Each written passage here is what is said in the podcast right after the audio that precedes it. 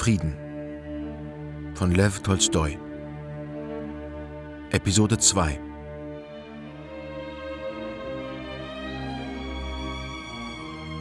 Wenige Tage später wurde im Moskauer Haus des Grafen Ilja Rastow ein doppelter Namenstag gefeiert.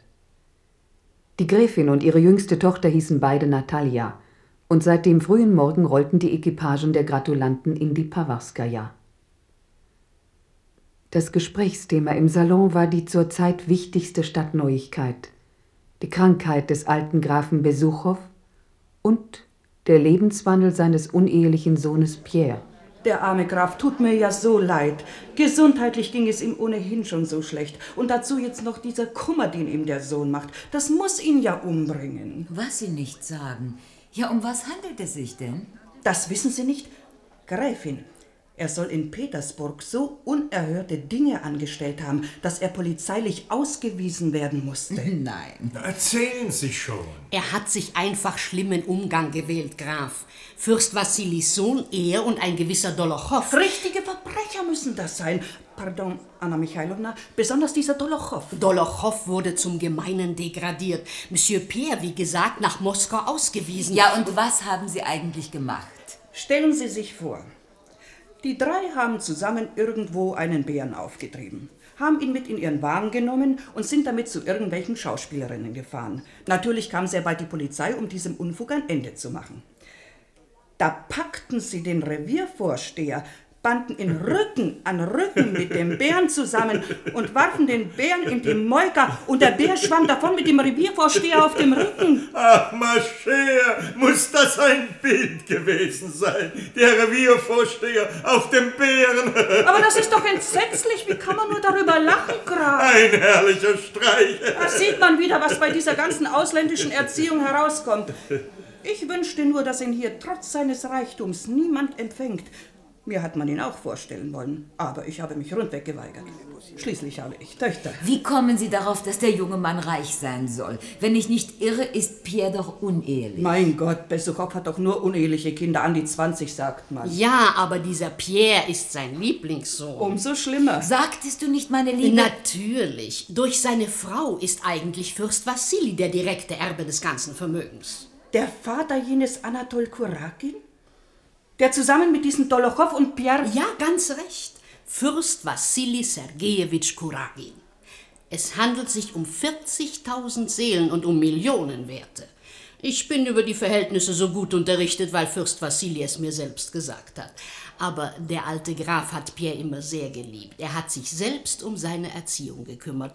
Und so weiß niemand, wem eigentlich das ungeheure Vermögen zufallen wird. Pierre oder dem Fürsten Wassili, wenn der Graf stirbt. Und es geht ihm so schlecht, dass das jeden Augenblick der Fall sein kann. Man hat schon Dr. Laurent aus Petersburg zu ihm geholt. Ach. Fürst Wassili soll gestern auch nach Moskau gekommen sein. Auf einer Inspektionsreise, sagt man. Ja, aber entre nous, das ist nur ein Vorwand. Er ist gekommen, um den Grafen noch zu sehen, weil er gehört hat, wie schlecht es ihm geht. Die verwitwete Fürstin Drubetskaja war tatsächlich ausgezeichnet informiert.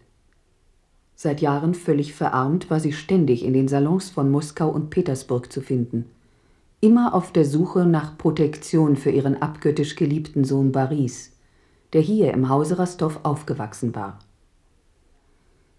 Ihrer Hartnäckigkeit hatte es der junge Fähnrich zu verdanken, dass er durch Vermittlung des Fürsten Wassili vor kurzem als Adjutant zur Garde versetzt worden war. Nun fehlten aber sogar die Mittel, seine Ausrüstung zu finanzieren. Die ganze Hoffnung der Fürstin richtete sich auf die Großzügigkeit des im Sterben liegenden Grafen Besuchow, der der Taufpate ihres Paris war.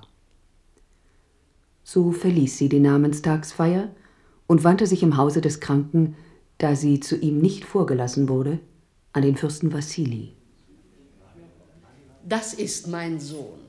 Er wollte sich selbst bei Ihnen für seine Beförderung bedanken. Glauben Sie mir, Fürst, mein Mutterherz wird nie vergessen, was Sie für uns getan haben. Es freut mich.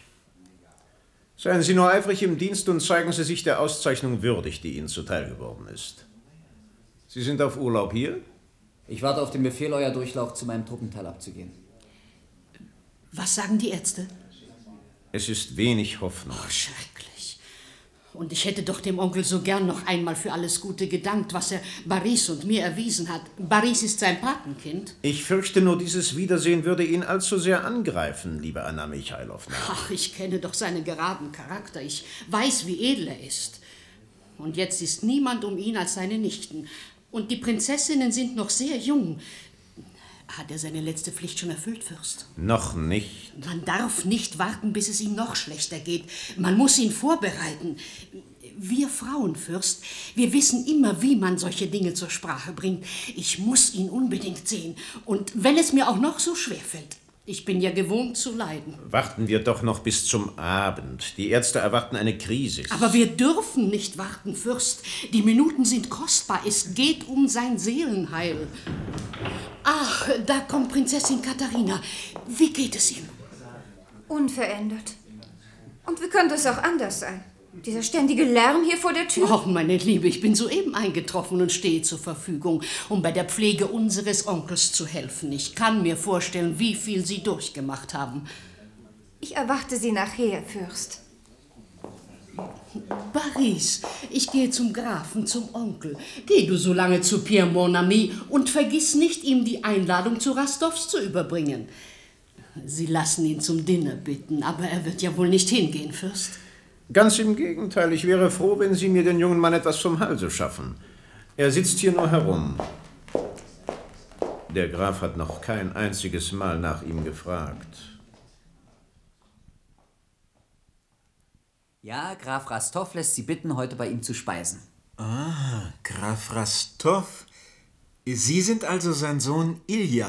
Stellen Sie sich vor, ich hatte Sie im ersten Augenblick gar nicht erkannt. Wissen Sie noch, wie wir damals mit Madame Jacot auf die Sperlingsberge fuhren? Es ist freilich lange her. Da sind Sie im Irrtum. Ich wohne zwar im Hause Rastov, bin aber der Sohn der Fürstin Anna Michailowna Trubetskaja, Paris.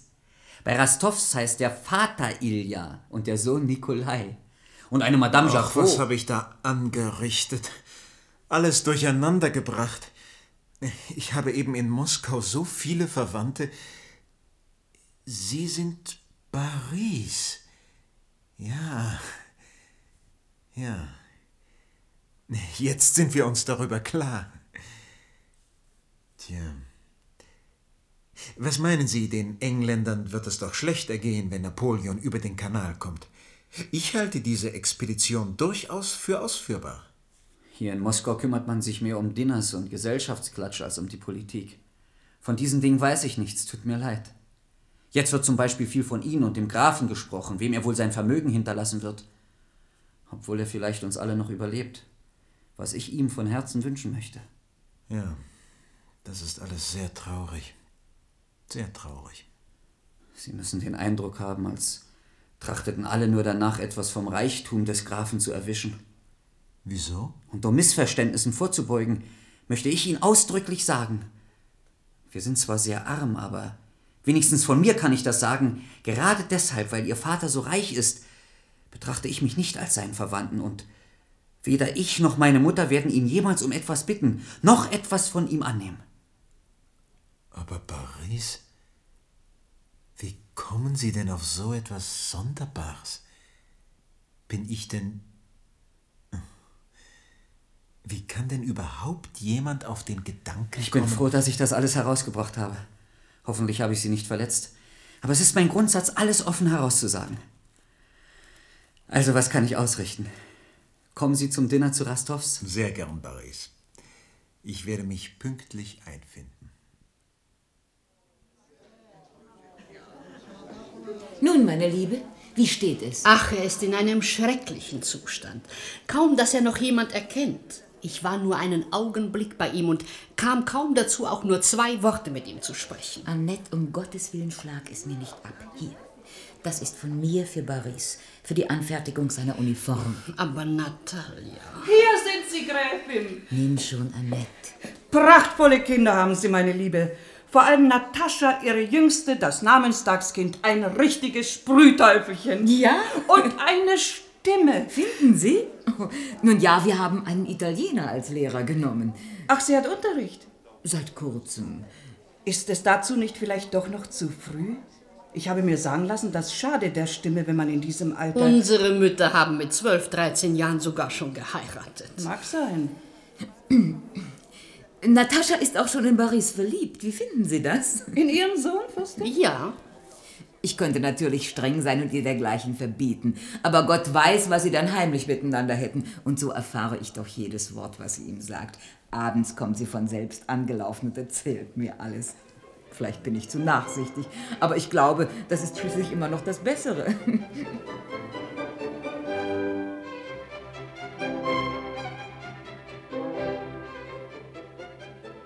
Das schwarzäugige, nicht gerade schöne, aber lebhafte Mädchen mit dem großen Mund, den kindlichen Schultern, mit den schwarzen, aufgelöst nach hinten fallenden Locken, den zarten Armen und den dünnen Beinen, befand sich in jenem anmutigen Lebensalter, in dem das Mädchen kein Kind mehr und das Kind doch noch kein Mädchen ist. Sie war in den Wintergarten gelaufen und wartete darauf, dass Baris auch herauskommen würde. Als sie die Schritte des jungen Mannes hörte, flüchtete sie rasch zwischen die Blumenkübel und versteckte sich. Baris blieb in der Mitte des Raumes stehen, sah sich um, klopfte einige Stäubchen vom Ärmel seiner Uniform, ging dann auf den Spiegel zu, betrachtete eine Zeit lang sein hübsches Gesicht, lächelte und schritt auf die Ausgangstür zu. Natascha wollte ihn anrufen, aber sie besann sich eines anderen. Mag er mich nur suchen, sagte sie sich. Kaum hatte Baris den Wintergarten verlassen, als durch die andere Tür, erhitzt und aufgeregt, ihre um zwei Jahre ältere Cousine Sonja hereinkam, Tränen in den Augen und ein zorniges Gemurmel auf den Lippen. Nataschas erste Regung war, zu ihr hinzustürzen, aber sie beherrschte sich und blieb in ihrem Versteck wie unter einer Tarnkappe. Sie empfand dabei ein ganz besonderes, neuartiges Vergnügen. Sonja folgte eilig Nataschas Bruder, Nikolai. Mittelgroß, krauses Haar, mit einem offenen Gesicht, auf dem sich an der Oberlippe schon einige schwarze Härchen zeigten.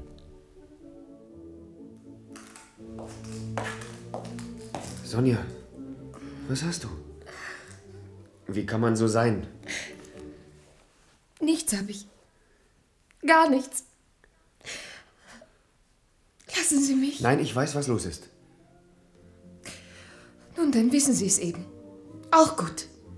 Und Sie können wieder zu ihr hineingehen, zu Ihrer Julie. Sonja, wie kannst du mich und dich selbst mit so einer Einbildung quälen? Sonja, du allein bist doch mein Alles, das will ich dir beweisen. Ich kann es nicht leiden, wenn du mit ihr so redest wie vorhin. Ich werde es nicht wieder tun. Verzeih mir, Sonja.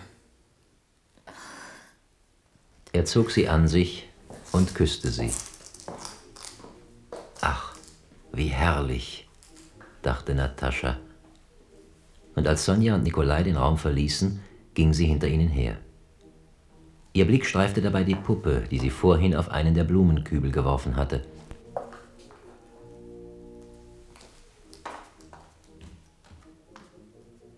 Paris? Paris, kommen Sie bitte hierher. In den Wintergarten, ich muss Ihnen etwas sagen.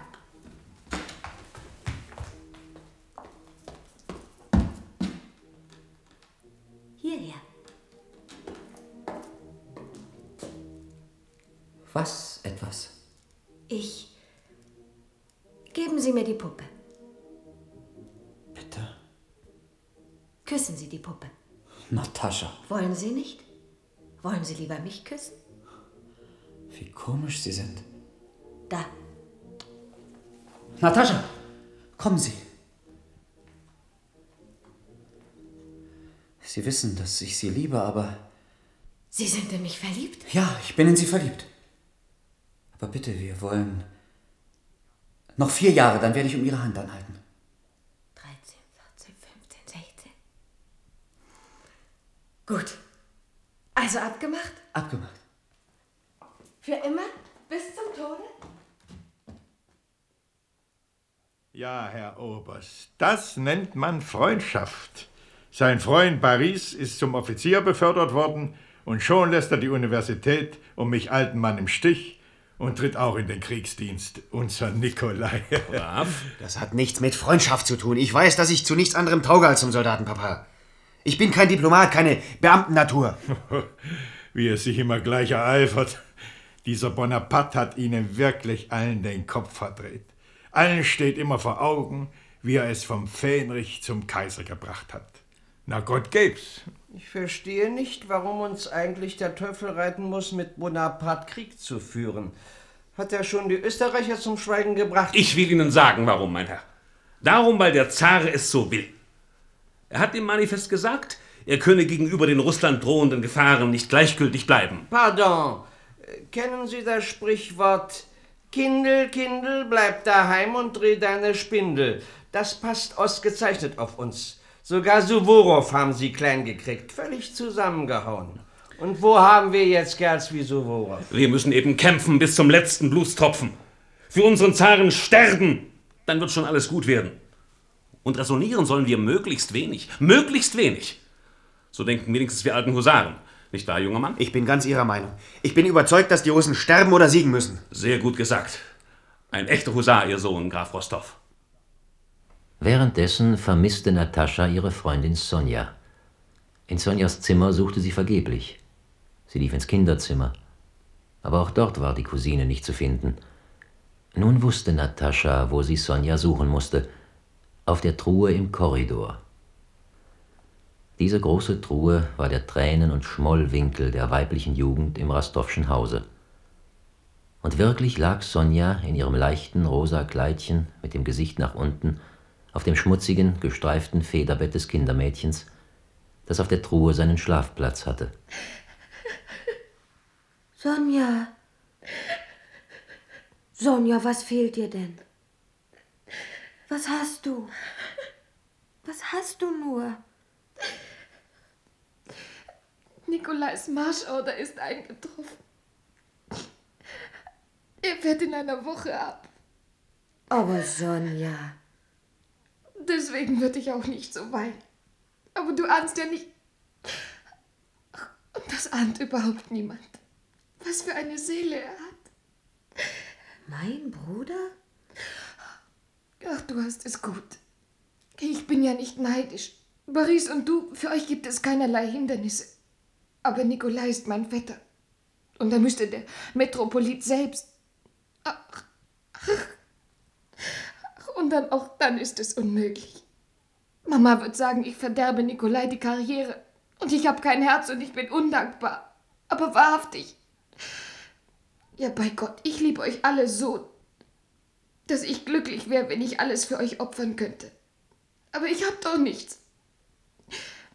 Und das sagt deine Schwester vorhin, er würde Julia heiraten. Natascha.